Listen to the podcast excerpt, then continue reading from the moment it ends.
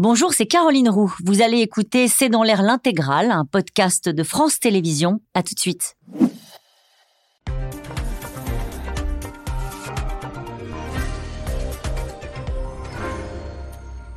Bonsoir à toutes et à tous, bienvenue dans C'est dans l'air. Hôtel, location saisonnière, bureaux, transport, cinéma, hôpitaux, résidences privées, habitations. La punaise de lit a envahi bon nombre de régions françaises. Sur les réseaux sociaux, les multiples vidéos montrant les piqûres rouges alignées et alertant sur l'infestation des lieux publics alimentent un début de psychose. Il faut dire que le phénomène est pris très au sérieux par les villes, par le gouvernement, tant il est difficile et coûteux de s'en débarrasser. À neuf mois des JO, la presse internationale moque déjà la crise des punaises de lit, comme il l'appelle, alors qu'un autre insecte traumatise aujourd'hui euh, les Français au quotidien, le moustique, vecteur, lui, de virus comme la dengue et le chikungunya qui sont arrivés en France métropolitaine. Alors, peut-on parler d'invasion des punaises de lit en France? Comment expliquer euh, cette infestation qui touche toutes les régions? Tous les milieux. Comment les grandes villes comme New York ont réussi par le passé à s'en débarrasser. Punaise de lit moustique, la grande invasion, c'est le titre de cette émission. Avec nous euh, pour en parler ce soir, le professeur Anne-Claude Crémieux. Euh, merci de rester avec nous. Vous êtes professeur des maladies infectieuses à l'hôpital Saint-Louis et membre de l'Académie de médecine. Nicolas Béraud est avec nous. Vous êtes journaliste au service futur pour le journal Le Parisien. Je cite votre dernier article, Moustique Tigre, pourquoi la saison noire est loin d'être finie. Avec nous ce soir, le docteur Anne Sénéquier. Vous êtes médecin chercheur santé et environnement à l'Institut de relations internationales et stratégiques. Vous êtes auteur de Géopolitique de la santé aux éditions Erol. Enfin, Léna Paulin est avec nous euh, ce soir. Vous êtes plus connue sous le nom de Léna Scarabet, oui, sur les réseaux sociaux, et vous êtes euh, entomologiste, spécialiste de l'entomologie euh, culturelle, c'est-à-dire la place des insectes dans les cultures à travers l'histoire. On retrouve vos vidéos sur Instagram, sur TikTok et sur YouTube. Vous êtes une star. À tous les quatre. Merci d'être avec avec nous aujourd'hui. Est-ce que Nicolas Béraud, on peut parler d'infestation? Concernant les punaises de lit. Oui, c'est un problème euh, bien réel, un problème de santé publique, comme le dit l'ANSES, on va en parler. Par contre, il ne faut pas croire que c'est un problème nouveau. C'est pas parce qu'on en parle beaucoup depuis quelques semaines qu'il y a énormément d'articles, comme vous l'avez dit, la presse étrangère qui s'inquiète à moins d'un an des Jeux Olympiques et Paralympiques euh, en France. C'est pas pour, euh, pour cette raison que c'est nouveau. Ça fait des années, des décennies qu'il y a des punaises de lit, de lit pardon. Néanmoins, le phénomène, d'après l'ANSES, semble tout de même en augmentation. Regardez cette carte de France avec des zones rouges euh, et des zones orangées. on a l'impression que c'est tout le territoire. Oui, les punaises de lit sont partout. Après, euh, il y a des logements qu'elles apprécient davantage que d'autres, on en parlera aussi. Mais en tout cas, en termes de, géographie, il y en a dans toutes les régions de France. Et c'est vrai qu'il y a eu des suspicions qui n'ont pas toujours été confirmées, mais même dans des transports où, a priori, ce n'est pas le lieu où on les retrouve principalement, comme des trains, des bus, des RER. E mais c'était des suspicions qui n'ont pas été confirmées à cette heure. Mais en tout cas, les punaises de lit, chez soi, euh, dans les maisons, notamment quand on rentre de voyage, notamment quand on a beaucoup d'affaires, etc., qui peuvent s'infiltrer et après apparaître la nuit. Ça, c'est pas un problème qui est nouveau, mais qui semble s'accentuer. Alors, vous avez raison, c'est pas nouveau. On va voir dans un instant que ça existe depuis très, très, très longtemps. Mais on a quand même aujourd'hui 11% des foyers qui ont suivi une infestation entre 2017 et 2022. Euh, Anne Sénéquet. Oui, c'est vrai. En fait, on a une recrudescence de, ces punaises de lit. Dans les années 40, euh, on avait déjà un, service à Paris, un sorte de SAMU punaises de lit, qui venait chercher votre literie, euh, la, donner à la vapeur et vous la rendre. Et en fait, avec euh, les insecticides et l'hygiène qui s'est bien améliorée pendant cette deuxième partie du siècle, en fait, il y a eu une vraie décroissance de cette punaise de lit. Et là, qu'est-ce qui se passe finalement? On a, comme on l'a en médecine sur les antibiotiques, une résistance à ces insecticides. On a aussi une mondialisation c'est-à-dire beaucoup euh, de, déplacements. Et les punaises de lit, en fait, elles suivent, elles suivent qui Elles suivent l'être humain parce qu'elles aiment la chaleur, elles aiment le CO2, et du coup, elles vont aller justement se, placer là où l'humain circule, les punaises de lit suivent. Mhm. Euh, les Napoléons, ça fait longtemps euh, qu'on sait qu'il y a des punaises de lit on a des traces euh, depuis 4000 ans à peu près de la punaise de lit. On sait que euh, euh, Cléopâtre a pu avoir des punaises de lit, par exemple. Et on retrouve chez les philosophes grecs d'ailleurs des méthodes anti-punaises de lit, comme le fait d'accrocher une patte de lapin au pied de son lit. Alors ça, ça devait pas être très efficace. Euh, il y avait une autre méthode aussi, c'était de mettre tout au cyanure. Ça, ça devait être un petit peu plus efficace, mais par contre un peu radical, euh, un peu radical. Pas très bon pour la santé. On verra dans un instant que certains euh, remèdes sont pires que les punaises de lit elles-mêmes. On, pense évidemment aux insecticides, etc., qui sont utilisés dans des foyers fermés. Que sait-on des punaises de lit? Pardon de poser la question comme ça. Quand est-ce qu'on sait qu'on a des punaises de lit chez soi? Alors, il y a des signes qui, peuvent euh, traduire un peu euh, de la présence des punaises de lit. Déjà, c'est des petites piqûres euh, rouges. Ça fait comme des petits boutons très localisés, donc les unes après les autres. Ça, c'est la première chose qu'on peut avoir. On peut avoir aussi. Qui démange ou qui démange pas? Qui démange, souvent ça gratte. Après, il y a des personnes qui sont plus ou moins sensibles aux piqûres de punaises de lit. Il y a des gens qui vont avoir aucune trace et d'autres qui vont par contre euh, développer euh, des allergies et des choses un petit peu plus conséquentes. Mais en tout cas, ces petits boutons-là. Euh, deuxième chose, c'est les traces de sang sur la literie. Donc des petites traces de sang minuscules. Et, enfin, bah, quand on regarde au niveau du matelas, on peut voir du coup des traces noires qui sont les excréments du coup des punaises de lit. Mais aussi, si l'infestation est très grande, on commence à voir les œufs, voire même carrément les adultes qui se baladent. On peut les voir à l'œil nu? On peut les voir à l'œil nu, oui. C'est la nuit Souvent? C'est la nuit qu'on se fait piquer. en fait, elles vont se cacher la journée et la nuit, elles vont sortir et venir nous piquer à ce moment-là. Euh, il faut peut-être raconter, parce que les punaises de lit, euh, on n'est pas tous spécialistes des punaises de lit, euh, que ça se reproduit très vite, que quand il y en a un, une, dont elle peut pondre de 1 à 5 œufs par jour, d'où cette idée d'invasion, d'infestation. C'est ça, surtout qu'au début, on ne va pas forcément penser aux punaises de lit directement. Ça peut ressembler à des petites piqûres de moustiques, par exemple. Et du coup, on va souvent laisser traîner et pas forcément vérifier tout de suite. Et c'est là où, du coup, l'infestation peut devenir euh, plus conséquente. Anne-Claude Crémieux, c'est une affaire de santé publique, euh, les punaises de lit? Alors ça l'est. Euh, du point de vue de l'infectiologue, euh, ce qui est effectivement intéressant, c'est que ça ne transmet pas à ce jour euh, d'infection, ce qui est évidemment en soi, je dirais, plutôt une, bonne nouvelle. et donc finalement, parmi nous, parmi les, les, médecins, ce sont souvent les dermatologues qui les voient, justement parce que euh, ces petites euh, piqûres peuvent donner des, ce qu'on appelle des, boutons et qui démangent beaucoup, avec un retentissement, vous l'avez dit, euh, psychologique assez important. Pourquoi retentissement psychologique? Bah, Parce que d'abord, c'est ce, que, ce que nous disent les, les dermatos, c'est que c'est, ça peut être extrêmement prurigineux, c'est-à-dire donner des démangeaisons très importantes, très désagréables, qui handicapent la vie. Et puis, il y a une connotation qui, d'ailleurs, s'avère fausse, d'après ce que nous dit euh, le, rapport de, de l'ANSES, euh, dire bah, finalement c'est un problème d'hygiène. Et en réalité, l'étude de l'ANSES a montré que quand on regardait le, niveau social et la présence euh, de, ces punaises de lit, il n'y avait pas de corrélation. Ça n'est pas, lié à un manque ce n'est pas lié à un manque de propreté ou d'hygiène. c'est clairement un problème extrêmement difficile parce que c'est difficile de s'en débarrasser par rapport à, d'autres euh, euh, parasites, si je puis dire. Et, euh, et d'autre part, c'est cher. Ce que j'ai compris, c'est que, au fond, c'est là où ça il y a un problème, c'est qu'une fois qu'on a constaté euh, euh, l'existence de ces punaises, s'en débarrasser n'est pas du tout euh, évident. On va en parler, j'imagine.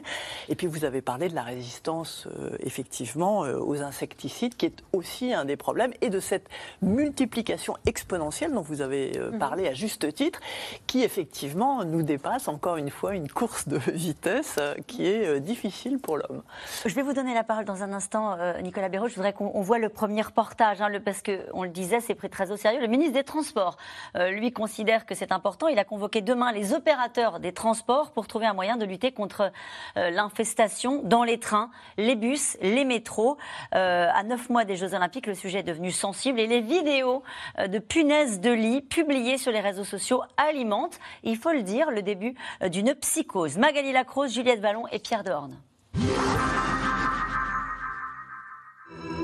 Si vous la voyez courir sur votre siège, il est peut-être déjà trop tard. Est-ce bien une punaise de lit filmée dans le métro parisien, dans le RER, dans ce train? Elles apparaissent partout, dans tous les lieux publics. Elles attaqueraient même au cinéma. La punaise de lit terrifie ses victimes passées et futures. Elle est devenue l'ennemi public numéro un. Là, je prends actuellement un Hugo. Et c'est vrai que là, je suis pas tranquille. Donc mes affaires, euh, je garde mes valises fermées. Si on les voit, c'est qu'il y en a beaucoup.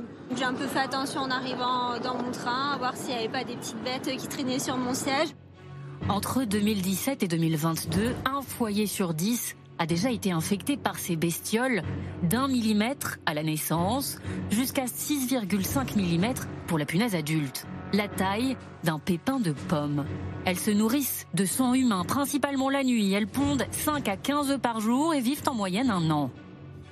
Déjà dans les années 60, les Parisiens se grattaient. Les retours de vacances nous réservent parfois des surprises assez désagréables et certains Parisiens ont trouvé chez eux des locataires indésirables. À l'époque, la préfecture s'occupait de la désinfection de la literie et la rendait le lendemain à leurs propriétaires. Vous avez beaucoup d'appels en ce moment. Est-ce que vous arrivez à intervenir rapidement euh, Rapidement, nous faisons le maximum, mais nous en recevons beaucoup trop. Il y a de la surprise. 60 ans et quelques nouvelles technologies plus tard, les punaises sont revenues. Non, là, il n'y a pas de punaises. Leurs grands adversaires, les chiens renifleurs comme Ozzy, capables de détecter les punaises bien cachées dans les appartements parisiens. Il y a toujours eu une saison avec la punaise de lit hein, qui va débuter dès qu'on euh, commence un peu à voyager ou dès que les chaleurs remontent. Donc on va être à peu près Début de saison commence au niveau du mois de juin. Et euh, après, on passe en basse saison à partir de décembre généralement. Ces derniers jours, l'équipe d'Ozy et de Romain reçoit 60 à 80 appels par jour, près de trois fois plus que la demande habituelle. On est en détection canine, si le chien marque un endroit, vu qu'on était resté au stade de suspicion, euh, bah là les gens vont paniquer parce que le, chien a, marqué une présence avérée de punaise. Euh, donc là c'est la panique tout de suite. On a des gens des fois qui pleurent au téléphone, c'est pareil, beaucoup de gens en pleurent, euh, des psychoses générales, les gens qui sortent plus, ils s'isolent. Donc il y a vraiment un, problème, vraiment un choc hein, qui se crée chez les gens, et, c'est ça qu'il va falloir prendre en main parce qu'on a vraiment beaucoup de gens maintenant qui n'osent plus rien faire ou qui sont totalement dans la paranoïa de la punaise, quitte à se changer tous les jours, à tout mettre au 60 degrés, alors qu'ils n'ont jamais eu de punaise. Pour faire face à ces invasions de nuisibles très médiatisées, Clément Beaune réunit tous les opérateurs des transports dès cette semaine. Réponse un peu trop légère pour l'opposition. La mairie de Paris somme l'État d'agir. La gauche de la gauche demande la reconnaissance d'un problème de santé publique. Qu'on arrête de dire aux gens, débrouillez-vous tout seul, c'est votre problème individuel, avec des entreprises privées qui font tous des tarifs exorbitants, avec des produits chimiques, alors que les punaises de lit sont devenues résistantes aux insecticides et aux produits chimiques, et qu'il faut donc arrêter avec cela. Si chacun travaille de façon cloisonnée, eh bien ça ne fonctionne pas, il y a encore des trous dans la raquette, donc euh, la réunion avec les opérateurs de transport est un bon euh, premier pas, mais il faut aller bien au-delà, il faut s'occuper de la prise en charge financière pour les plus modestes, il faut s'occuper de la question euh, de qui est responsable légalement. La course contre la montre a commencé. Il reste neuf mois pour que les Jeux Olympiques de Paris ne soient pas ceux des punaises de lit. Alors, beaucoup de questions soulevées par ce reportage. D'abord, celle de Sébastien. Dans le Calvados, existe-t-il des trucs de grand-mère qui marchent pour prévenir l'implantation des punaises de lit? Oui, euh, il y a des choses qu'on peut mettre en place euh, pour lutter contre les punaises de lit en prévention. Déjà, c'est de changer ses draps régulièrement parce que ça va nous permettre de voir un peu les premières traces et du coup de prendre l'invasion au tout début, avant même qu'elle ne commence à se propager. Euh, l'autre truc, quand on, quand on veut, quand on revient de voyage et qu'on a un doute, euh, qu'on reçoit par exemple euh, une annonce comme quoi, attention, là où on avait été, il y avait des punaises de lit, c'est de mettre du coup toutes ces affaires au congélateur, sachant qu'il faut trois jours au minimum pour pouvoir. C'est pas facile. Petit, mouvement de tête à ma gauche. C'est pas, pas, facile. Pour les vêtements, on les passe le plus chaud possible dans la machine à laver où les vêtements peuvent aller. Au minimum 60 degrés, c'est très très bien. et après, sinon, il y a une autre technique, c'est de mettre un bol sur les pieds du lit, si son lit est, en l'air, parce qu'en fait, les punaises euh, sont des assez bonnes grimpeuses pour grimper aux surfaces, mais dès qu'elles tombent, euh, si la surface est lisse, euh, c'est un peu difficile pour elles de remonter. Un, bol, un bol, voilà, un bol qui l'extérieur est, est, un peu rugueux, s'il est lisse à l'intérieur, ça peut bien fonctionner. Nicolas Béraud, on entendait dans le reportage, il y a, un débat politique aujourd'hui sur qui prend en charge, parce que c'est vrai que ça coûte cher.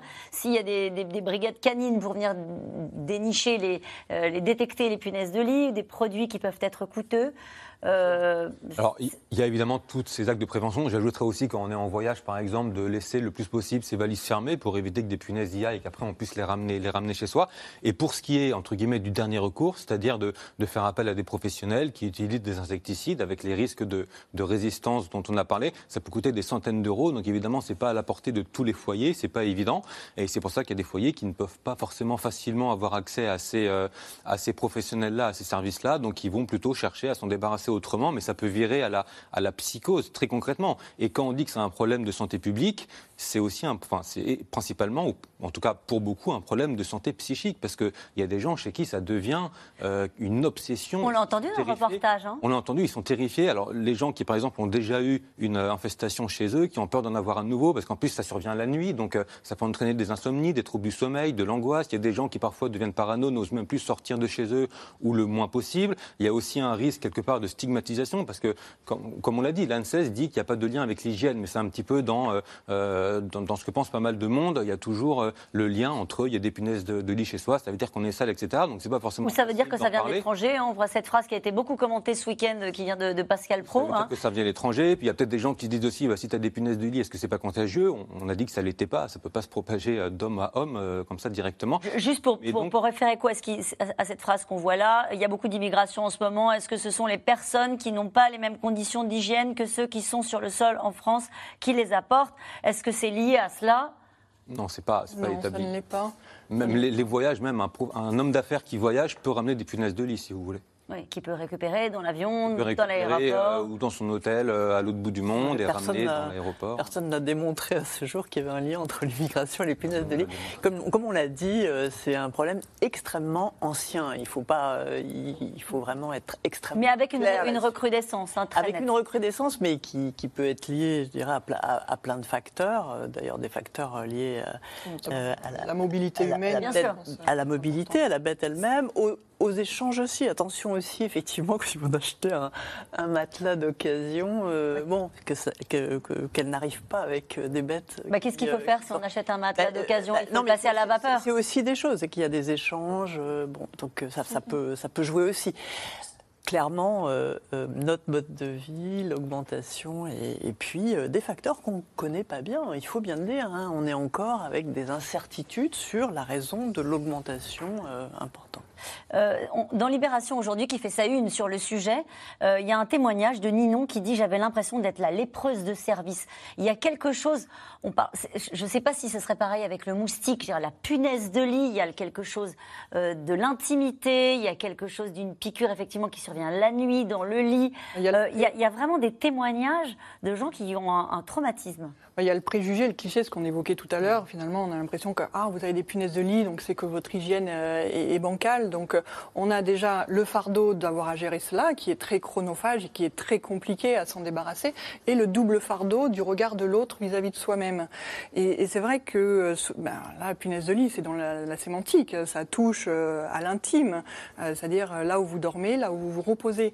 Et c'est vrai que le foyer aujourd'hui, c'est le refuge face au rythme alarmant que l'on a dans la vie quotidienne. Et en fait, on se rend compte qu'il n'y a plus de refuge parce que le danger est là aussi. Donc en fait, il n'y a plus de, moments, il n'y a plus d'étayage positif.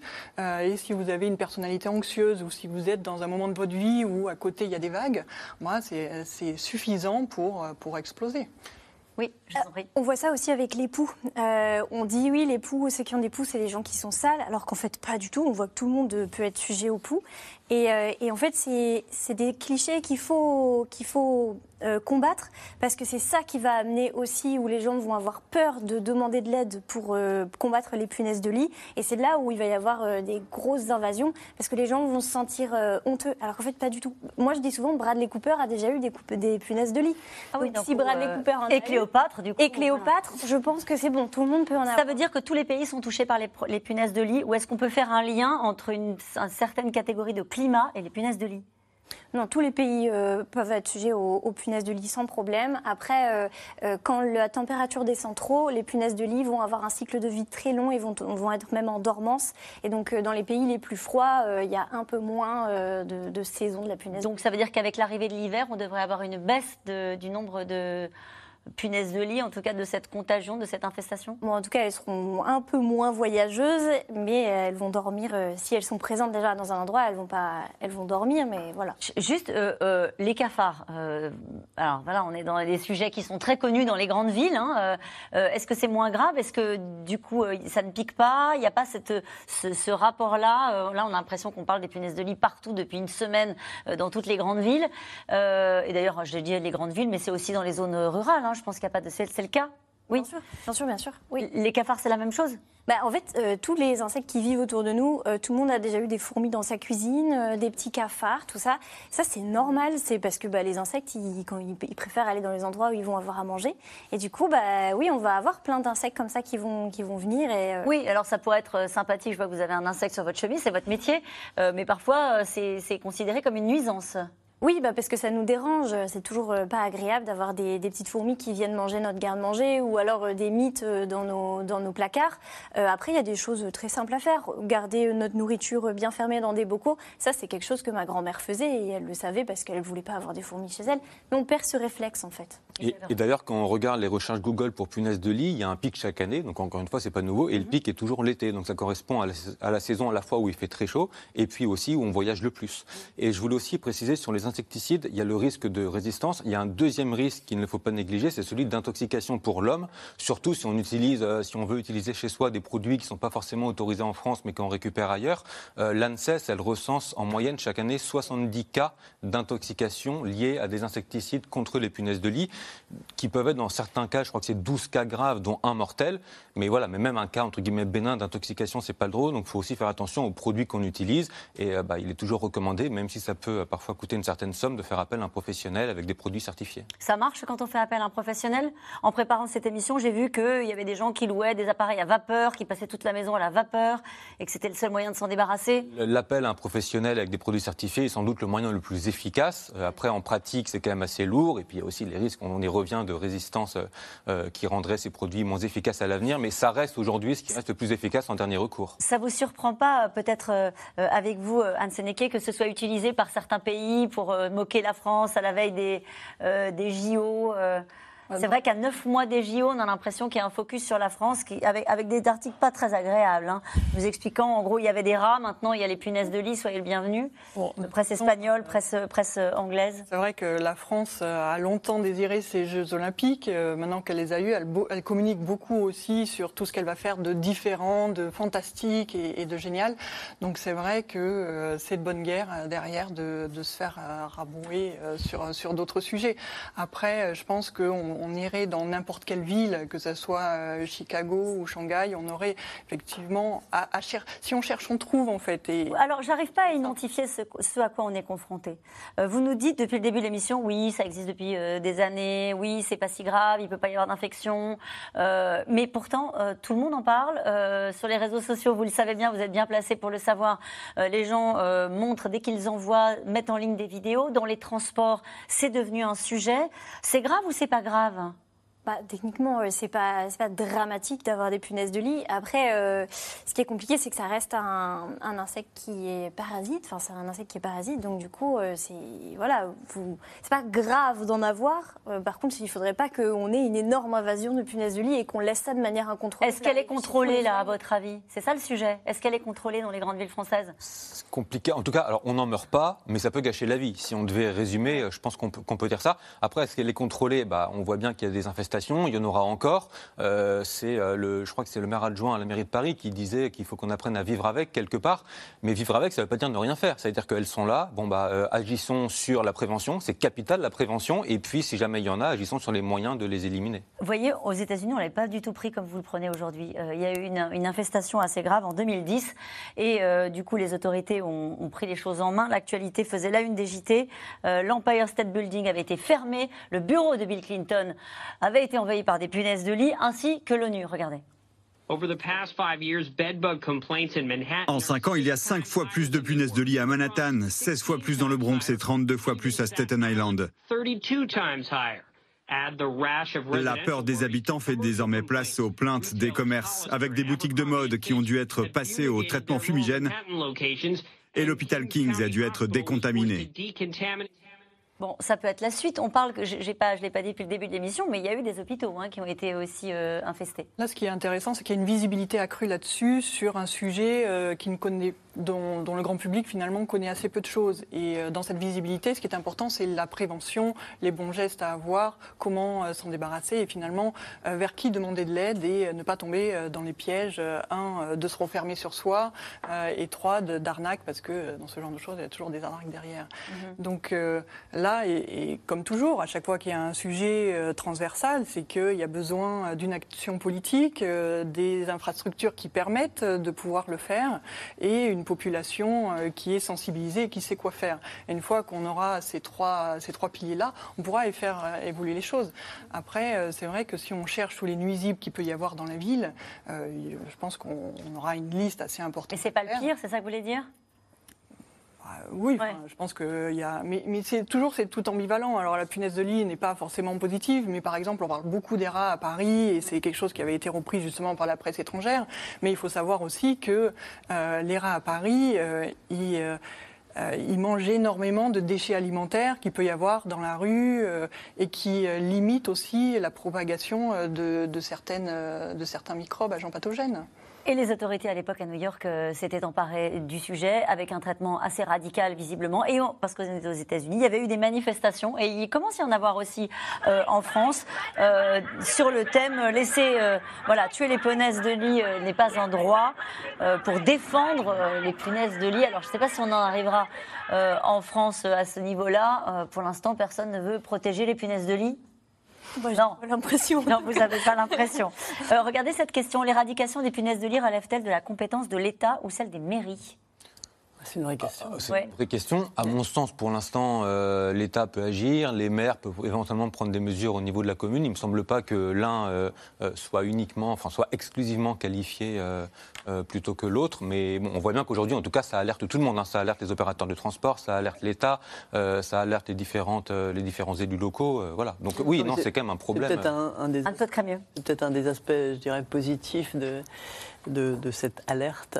c'est qu'on va peut-être mieux identifier d'ailleurs le, problème, parce que je pense qu'il y a des particuliers qui vont mieux identifier le problème chez eux, mais aussi peut-être réfléchir à comment euh, prendre en charge euh, ce problème, qui, doit-on appeler, quels sont les, spécialistes qui euh, peuvent intervenir avec efficacité, parce que de ce que je comprends, c'est pas si facile que ça. C'est une association entre des moyens physiques et des insecticides, et probablement, enfin, j'espère que, que, tout ça va aboutir à, des, un, un, un chemin de prise en charge. c'est vrai, on a... des, sur des personnes qualifiées que sur la prise en charge financière.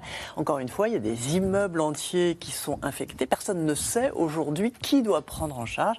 Et il y a des obstacles financiers. C'est tout ça qu'il faut revoir avec ce fameux plan. Et probablement, ça va améliorer la situation. Et d'ailleurs, la mairie de Paris, pour compléter ce que je disais juste avant, a demandé à l'État un plan. Donc on sent bien que, non pas qu'on est démunis, mais qu'on est un peu face euh, vraiment de, de, manière très importante à ce problème qui n'est pas nouveau encore une fois. Mais là, on est vraiment en plein dedans. Et, effectivement, euh, ce plan pourrait permettre de dégager une filière certifiée euh, des moyens, des aides de l'État. Ça pourrait faire générer tout un tas de choses, notamment en vue de la saison estivale prochaine. Réflexe numéro un, on appelle son médecin pour voir si ce sont des boutons de punaise de lit. Même pas Non? Pas besoin non, On met rien sur les boutons non, non la plupart, rien. vraiment, ça, ça guérit euh, spontanément dans la Réflexe numéro 1, donc si c'est pas le médecin, c'est quoi? C'est d'appeler un professionnel, d'aérer on, Déjà, on enlève les draps, on les met euh, à la machine le plus, le plus fort possible. On prend des photos si on a des, des petits doutes euh, sur, sur ce que c'est.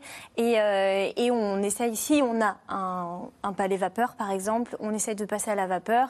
Et après, du coup, on contacte une entreprise qui peut prendre... C'est le meilleur moyen? Vous considérez que c'est le meilleur moyen? Je considère que c'est le meilleur moyen. En tout cas, c'est le plus sûr. Parce que, euh, comme vous le disiez tout à l'heure, euh, il y a eu euh, une recrudescence aussi des cas d'intoxication à l'utilisation de produits, par exemple la terre de diatomée, qui est beaucoup utilisée comme insecticide. Bah, le problème, c'est qu'elle contient de la silice. Et du coup, mettre ça dans son lit, bah, non, ça peut provoquer des, problèmes au niveau respiratoire et, pulmonaire. Et ça peut être. voilà. Vaut mieux faire appel à des professionnels pour être sûr de bien prendre en charge les choses. Vous nous disiez tout à l'heure que c'est un, un c'est quoi C'est un parasite ou un insecte?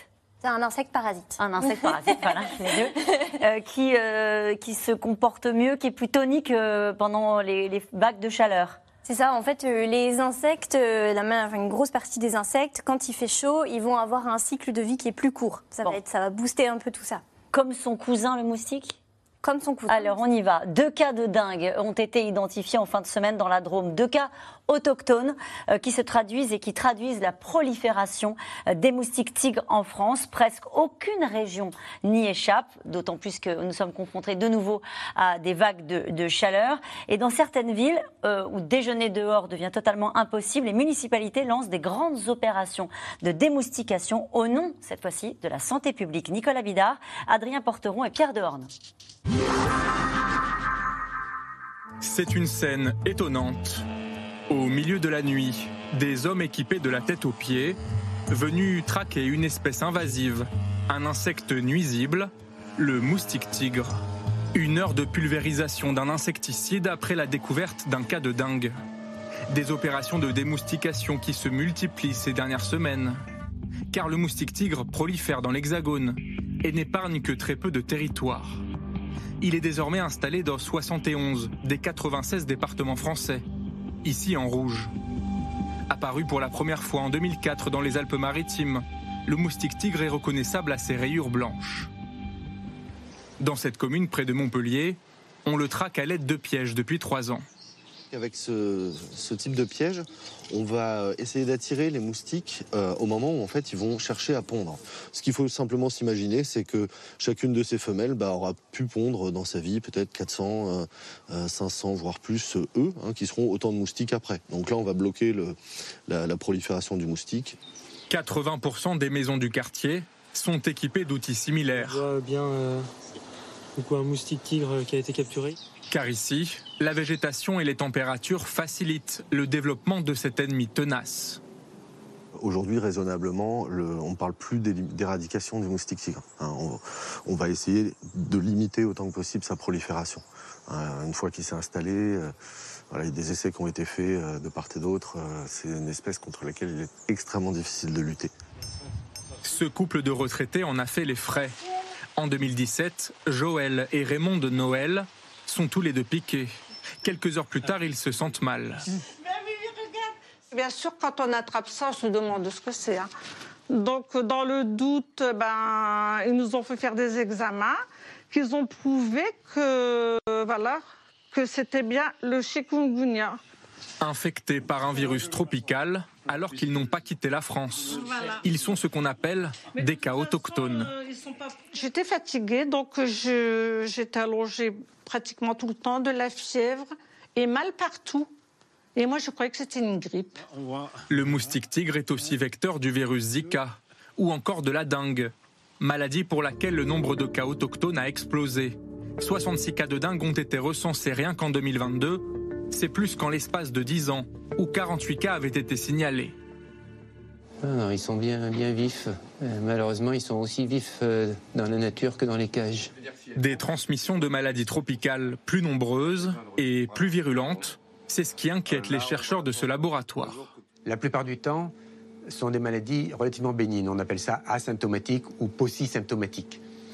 Mais il y a toujours une proportion de patients qui font des formes graves, formes graves pouvoir conduire à la mort. C'est proportionnel au nombre de cas. Et les 65 cas euh, de dingue de l'année dernière sont une alerte très sévère pour ce qui pourrait se passer dans les années à venir. Une prolifération en partie liée au dérèglement climatique. Les épisodes de chaleur plus longs et plus denses en été favorisent le développement des œufs des moustiques tigres. Alors, je parlais de deux cas de, chikungunya. Il y a eu un rapport de dingue, pardon. Il y a eu un, rapport qui a été publié aujourd'hui. Oui, chaque semaine, en fait, Santé publique France met à jour euh, son bilan. Et là, le dernier, le dernier bilan qui est sorti cet après-midi fait état de 31 cas autochtones, c'est-à-dire des cas qui ont été euh, contractés, donc des personnes qui ont attrapé le virus de la dengue sur le sol français. Et donc, 31, euh, c'est, on sera sans doute la deuxième année la plus, avec le nombre le plus élevé derrière l'an dernier qui était exceptionnel avec 66 cas. Et puis, pour ce qui est des cas importés, c'est-à-dire des personnes qui ont voyagé à l'étranger et qui arrivent en France en étant, euh, enfin, en, ayant contracté le virus de la dengue à l'étranger, on est à plus de 1000, essentiellement en provenance de Guadeloupe et Martinique où l'épidémie a été déclarée. Donc la saison actuelle, elle peut être qualifiée, d'après les experts, d'exceptionnelle sur le plan de la circulation du, moustique tigre. Alors juste peut-être pour rappeler aux gens, le, la dengue, c'est une maladie qu'on attrape par l'intermédiaire d'une piqûre de moustique tigre qui, lui, a préalablement piqué une personne infectée. Donc c'est-à-dire que ça se transmet d'homme à homme, mais par l'intermédiaire d'un vecteur qui est le moustique tigre. Le moustique tigre, c'est une espèce euh, de moustique et elle est euh, reconnaissable notamment à ces espèces de, de zébrures, de rayures blanches et noires. Voilà. Donc c'est une maladie qui s'attrape par l'intermédiaire d'un moustique qui lui-même est vecteur du virus. Anne-Claude Crémieux, là pour le coup, ça vous inquiète plus, cette infestation-là, que euh, celle qui concerne les punaises de lit, parce que c'est un vecteur de maladies qui, sont, qui peuvent être plus graves. C'est un vecteur de maladie, il y a une transmission interhumaine, vous l'avez dit, non pas directe, mais indirecte, euh, par l'intermédiaire du moustique euh, tigre. Euh, oui, je pense que c'est vraiment une, c'est, vraiment une constatation de l'augmentation des, des- des infections émergentes. Euh, avec euh, euh, le mode de vie et le réchauffement climatique. On en a parlé au moment du Covid en disant qu'il y avait une augmentation des, des infections émergentes. En voilà une, très clairement liée à, au fait que le- les modifications climatiques entraînent des modifications de l'habitat des moustiques. Ces moustiques sont vecteurs de maladies, non seulement la dengue, mais aussi le chikungunya. C'est grave, la dengue? le, et, le, et le virus Zika. La dengue, en réalité, euh, elle est endémique euh, dans les, en, Asie et euh, en Amérique latine, où il y a de l'ordre de euh, 600 000 cas. A, d'ailleurs, il y a une épidémie aujourd'hui hein, aux Antilles. C'est le plus souvent, je dirais, sévère, ça peut même passer quasiment inaperçu, c'est-à-dire c'est un syndrome euh, pseudo-grippal avec une éruption qu'on sait bien reconnaître dans les services de maladies infectieuses et particulièrement dans, dans, dans ces pays.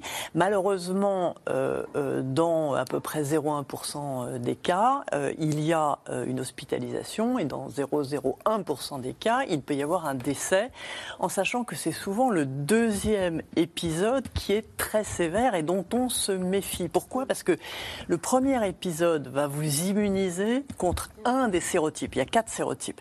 Il vous immunise contre un des sérotypes, mais finalement, cette immunité, elle est de mauvaise qualité contre les autres sérotypes. Et ça, ça donne, ça peut entraîner une forme sévère. On fait le tour, chikungunya, c'est la même chose ou... Chikungunya, on l'a découvert à, euh, au moment de la réunion. Je crois que c'était en 2000, que je vous dise pas de bêtises. euh, euh, il y a eu une grande épidémie de, de- en réunion en, en 2005. Et là, on a découvert tout à coup que ça pouvait prendre des proportions très importantes avec le même moustique. Chikungunya, pourquoi? Parce que ça, ça donne mal aux articulations et que euh, euh, donc les gens sont, euh, sont penchés, courbés. Euh, et euh, c'est pas euh, le décès qui est euh, problématique, ce sont les séquelles, et en particulier les séquelles articulaires. Alors il y a beaucoup moins de cas. Euh, donc vous avez parlé de, de 30 cas, je pense qu'on est à 60 cas aujourd'hui de dingue autochtone. Il y en a beaucoup moins de chikungunya et encore moins de Zika, Zika qui est aussi euh, un problème, mais qu'on a très peu en France. Et, et tout cela vous inquiète ou pas, Anne-Claude Crémieux? C'est-à-dire quand vous regardez, Oui, oui. je parlais de ces cer- certaines communes qui n'étaient pas habituées et qui sont d'ailleurs pas équipées souvent, où, où les gens ne peuvent pas euh, aller déjeuner dehors parce qu'on est envahi de moustiques. Est-ce Vrai que- sujet. Vrai, un vrai sujet, sujet? vrai sujet avec deux façons de, de- de- je dirais, de lutter contre Oui. la propagation.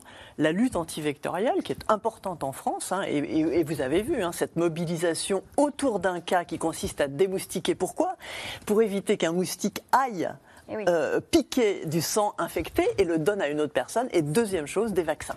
Parce qu'il y a, il y a des vaccins, et là aussi, bon, je, je- je- On va en parler. euh, et des vaccins contre la dengue. hein. Il y a deux vaccins contre la dengue. Donc voilà, il faut vraiment agir sur les deux aspects. En termes de traitement, il n'y en a pas, mais c'est démoustication, prévention hein, Mhm. et euh, vaccin pour euh, prévenir, notamment dans les pays où euh, la dengue euh, va très vite. Ça veut dire qu'on pourrait imaginer des campagnes de vaccination contre la dengue On n'en est pas là du tout. France Ah bon Euh, En tout cas, en France, on n'en est pas là du tout. En France métropolitaine. En France métropolitaine, bien sûr. D'accord. Euh, parce que quand on dit qu'il y y a quasiment pas de cas, de, notamment de chikungunya ou de Zika, c'est en France métropolitaine. On pourrait peut-être imaginer euh, que des personnes très à risque soient vaccinées par prévention euh, dans quelques années avec des vaccins contre la dengue, mais, mais on n'en est pas là. Et sur la prévention, c'est vrai que c'est capital. Euh, la semaine dernière, j'ai suivi une opération de démoustication, là, comme celle que vous avez montrée dans le reportage. Alors, c'est impressionnant. hein. L'appareil fait 15 kilos, ça fait un bruit d'enfer, c'est en pleine nuit, donc les gens ont été prévenus en avance. Et je demandais à un agent, mais du coup, les gens, vous les avez prévenus, etc. Il me disait oui, on en a prévenu plusieurs, et à chaque fois, on leur demandait notamment d'enlever les coupelles dans leur jardin pour pas qu'il y ait de l'eau avec des larves. Et puis à chaque fois, ils me disaient tout va bien, tout va bien. Et puis parfois, je disais je peux aller voir dans votre jardin quand même au cas où. Et parfois, il allait voir dans le jardin et malgré ce que les gens disaient, bah, il y avait des coupelles qui étaient remplies d'eau avec des larves de moustiques tigres dedans. Donc s'il n'y avait pas ça, il n'y aurait pas de moustiques tigres. Donc c'est vrai que la partie prévention, elle est capitale. La partie démoustication, ça marche très bien parce que pour l'instant, malgré les risques éventuels pour l'environnement après une opération comme ça, euh, en tout cas en, en Provence-Alpes-Côte d'Azur, il n'y a eu aucun cas de dingue qui a été découvert. Donc ça marche. Mais pour éviter d'en arriver là, la prévention, c'est capital. Faire attention, encore une fois, aux récipients qui peuvent contenir de l'eau notamment, et donc des larves de moustiques. Ça veut dire que pour l'instant, les opérations de, de, démoustication ont été faites autour des cas identifiés de dingue. Oui, tout à fait. Dès qu'il y a un cas de dingue, qu'il soit autochtone ou importé, et c'est pour ça que maintenant, on a de telles opérations, y compris à Paris, dans le nord de la France, là où on a des cas de dingue. Il y, a, cette problématique de transmission de la maladie, mais euh, ce, moustique tigre, là, on l'a vu arriver, est très présent euh, cet été, l'été dernier aussi. Cet été, pendant la période de canicule, finalement, il y a certaines régions d'Île-de-France et très probablement d'autres régions de France où il n'était pas possible de sortir. Donc vous êtes en canicule, euh, dans un environnement pas forcément toujours climatisé ou frais, et vous ne pouvez pas sortir dehors. Donc il y a effectivement cette prévention qui est nécessaire, mais il y a effectivement tous ces ces réflexes qu'il faut avoir parce que vous le faites une fois finalement, mais euh, dans le jardin d'à côté, eh bien la famille est partie en vacances en laissant la piscine gonflable qui a récupéré euh, les eaux stagnantes. Euh, il faut faire le tour finalement à chaque, à chaque pluie, il faut changer les choses. Et puis, il y a aussi certains végétaux qui vont accueillir la nidification de moustiques.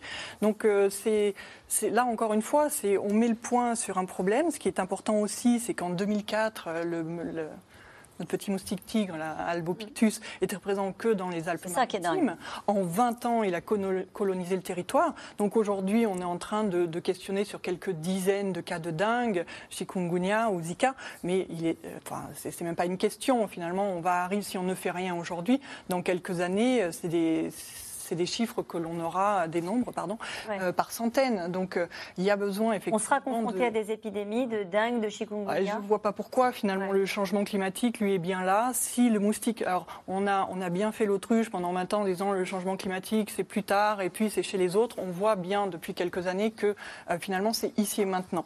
Si on on y croit, certains n'y croient pas, mais enfin peu importe, le moustique est là en tous les cas, et lui, il est justement l'illustration de ça. Donc en fait, tant qu'on ne change rien à ce niveau-là, eh bien l'environnement lui sera favorable et il va continuer d'avancer parce que rien ne l'arrête. C'est vrai qu'on a vu passer rapidement cette carte. On se souvient, c'était il n'y a pas si longtemps, des cartes, on disait oh là là, on a identifié des moustiques tigres dans la région sud-est, et aujourd'hui on voit la carte, euh, on trouve des moustiques tigres euh, partout en France. Cette question de Dominique dans le Haut-Rhin, la sécheresse et le manque d'eau ne devraient-ils pas limiter l'expansion des moustiques?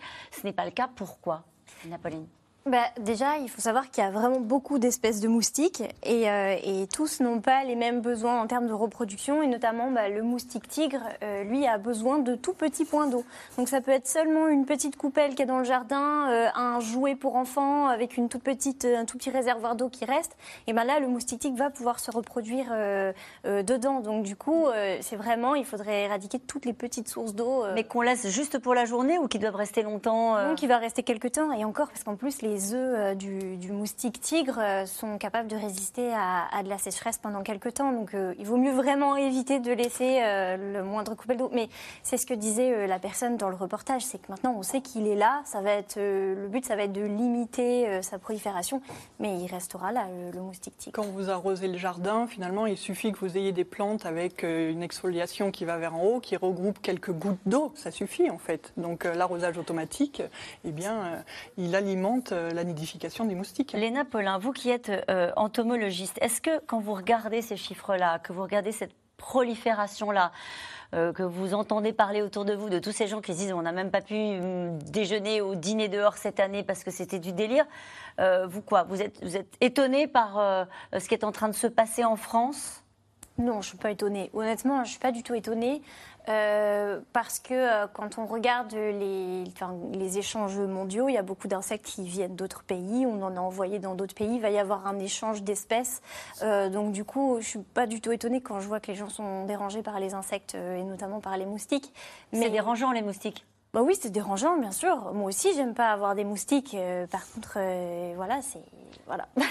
Pareil, avec des, un risque quand on veut euh, mettre des insecticides dans des chambres, etc., ou quand on est en extérieur, il faut parfois. Qu'est-ce qu'il y a des solutions pour les moustiques Alors, il y, a des solutions, oui, notamment bah, prendre exemple sur les pays où les moustiques sont vecteurs de maladies depuis très longtemps. notamment, bah, je suis allée en Inde, tout le monde a des moustiquaires. Euh, il y a des moustiquaires qui peuvent être très jolies et très élégantes si vous êtes vraiment très fortement dérangé. Je pense par exemple à la Camargue, qui est une région qui est habituée à vivre avec les moustiques. C'est presque limite culturel là-bas. Euh, ben, les gens peuvent avoir des moustiquaires aux fenêtres, peuvent avoir des moustiquaires euh, dans leur chambre. Après, il y a aussi des moyens un petit peu plus simples. Le ventilateur permet aussi d'avoir du coup un flux d'air qui dérange le moustique. il existe des petits ventilateurs à basse consommation qu'on peut mettre dans sa chambre pendant qu'on dort. Voilà, il y a des petits moyens. Il y a des appareils avec des phéromones oui, et le CO2, mais alors c'est euh, beaucoup plus cher. Là, on parle d'investissements financiers, mais qui peuvent être faits euh, notamment au niveau des quartiers. Euh, dans certains pays, c'est déjà fait. il y a déjà des tests de machines à CO2 qui vont du coup attirer les moustiques et qui protègent carrément un rayon de quartier.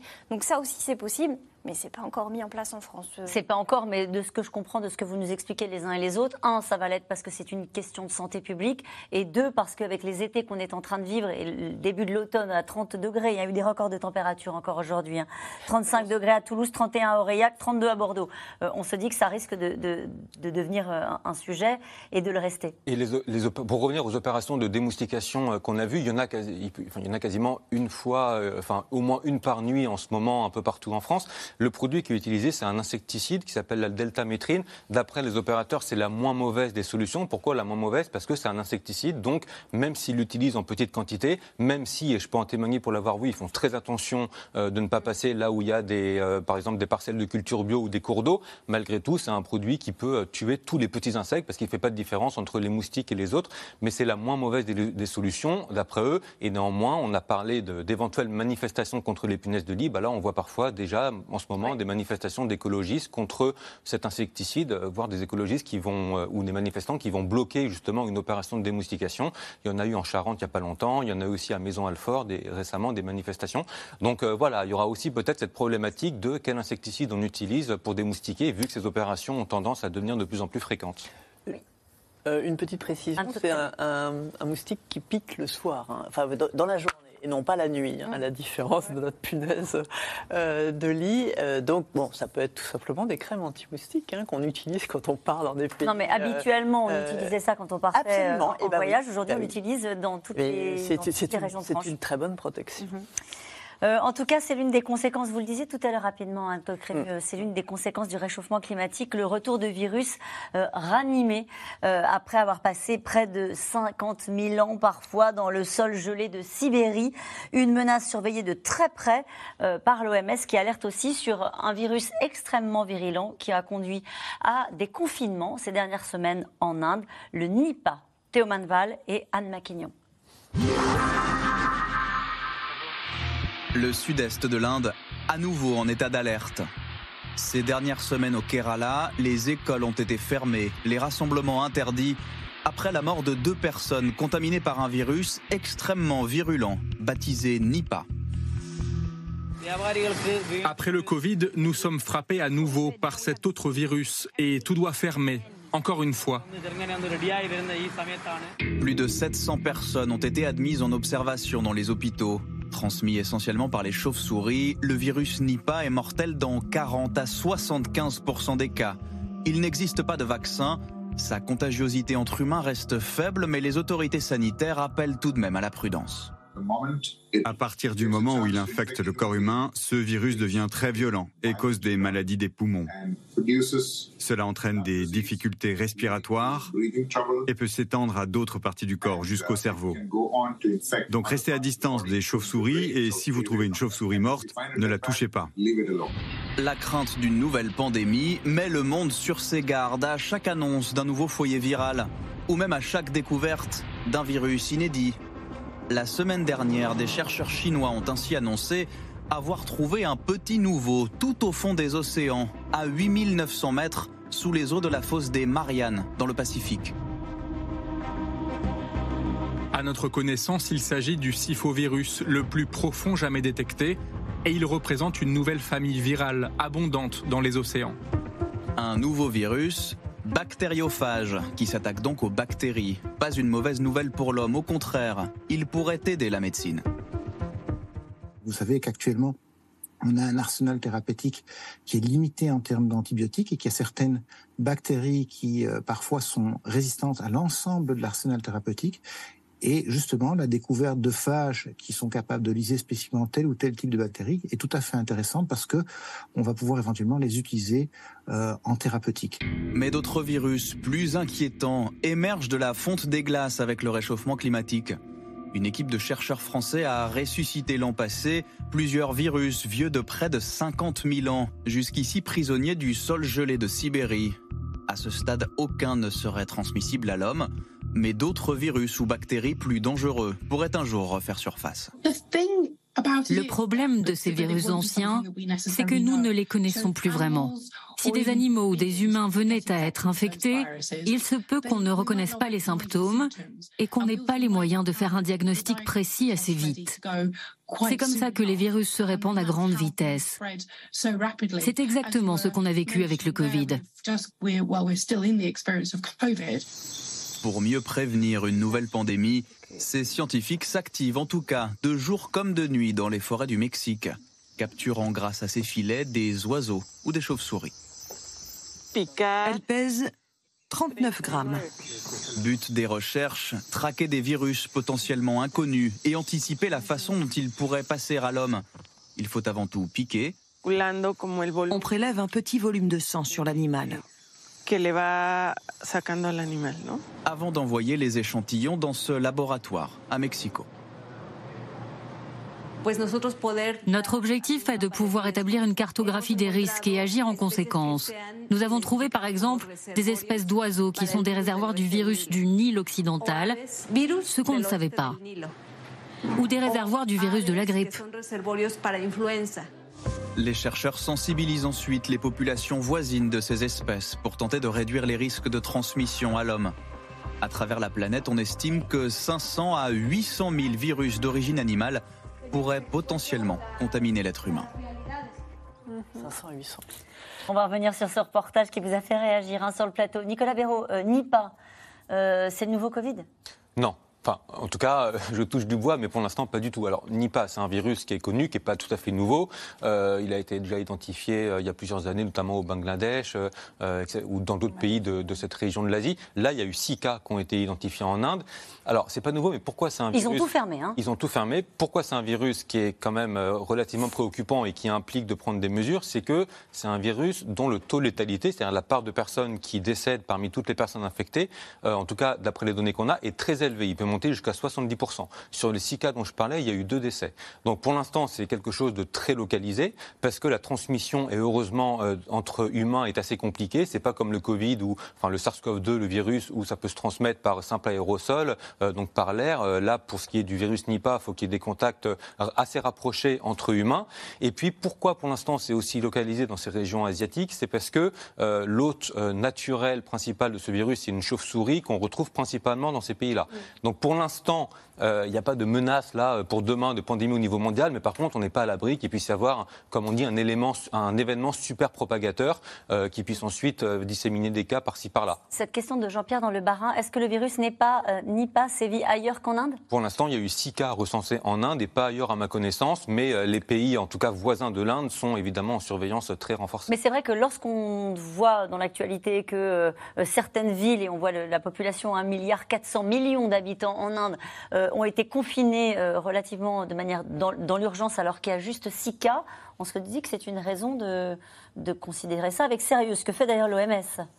Oui, absolument. En fait, il y a eu euh, plusieurs émergences dans, dans des pays d'Asie euh, du Sud, l'Indonésie, Bangladesh, l'Inde.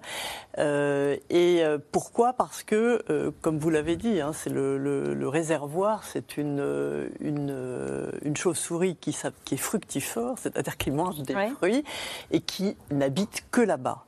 Alors, euh, c'est vraiment une très bonne euh, illustration de l'impact de l'homme euh, sur euh, l'environnement et de l'augmentation du risque d'infections émergentes.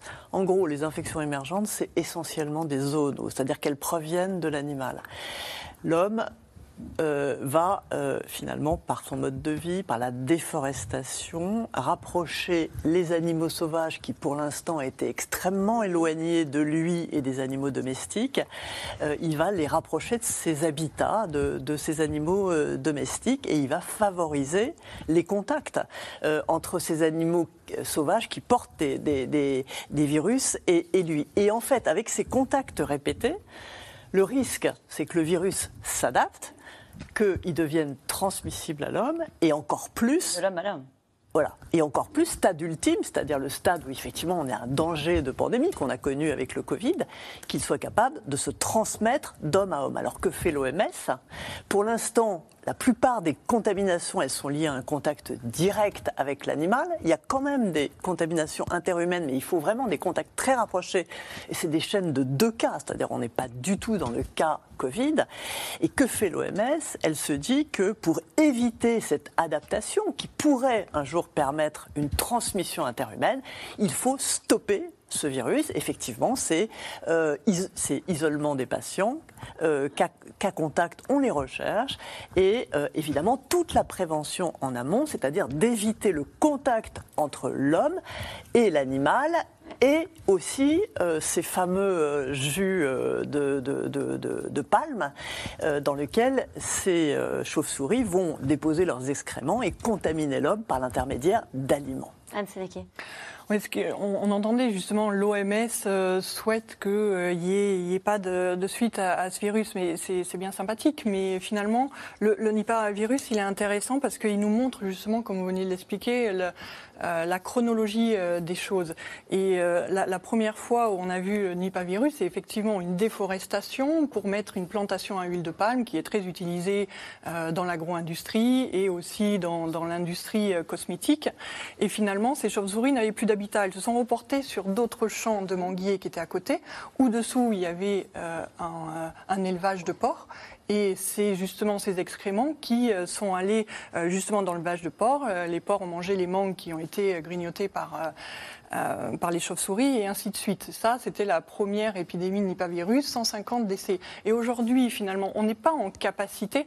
Euh, bon, on a réussi à faire un vaccin qui marchait plus ou moins sur euh, le Covid en un an, mais on n'a pas la capacité de séquencer tous les virus qui traînent dans hmm. la nature pour générer un vaccin derrière. Et en fait, il faut être dans la prévention. Alors, l'OMS qui gère la problématique de l'épidémie, c'est très bien, mais en fait, c'est avec la FAO, les, les gouvernements qu'il faut travailler sur justement un arrêt de la destruction des habitats de cette faune sauvage, parce que toutes ces zoonoses, ça fait 40 ans qu'on en entend de plus en plus. Le VIH aussi euh, fait partie de celle-ci, euh, le chikungunya, le, Zika, euh, là le Nipah-virus, l'encéphalopathie japonaise. Tout ça, finalement, on se posait la question tout à l'heure pendant le reportage, c'est pas est-ce qu'il va y avoir une prochaine pandémie, c'est quand, quand est-ce qu'il va y avoir une prochaine pandémie?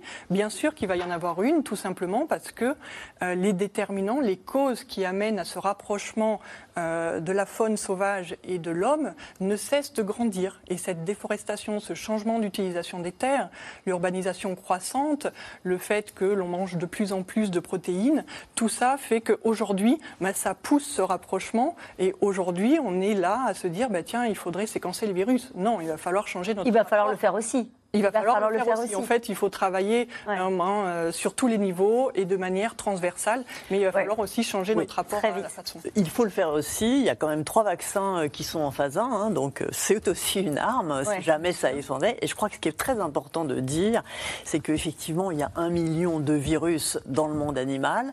Le problème, c'est lequel va un jour entraîner une pandémie. Et bien là, on est à la limite de la science. On ne sait ni prévoir celui qui va entraîner une pandémie, c'est-à-dire être capable de se transmettre d'homme à homme. Et ni, on l'a vu pour le Covid, malheureusement, on ne connaît pas bien l'évolution des virus pandémiques. C'est pour ça qu'ils sont si surveillés, et c'est le cas du virus Nipah euh, en Inde. On va revenir maintenant à vos questions.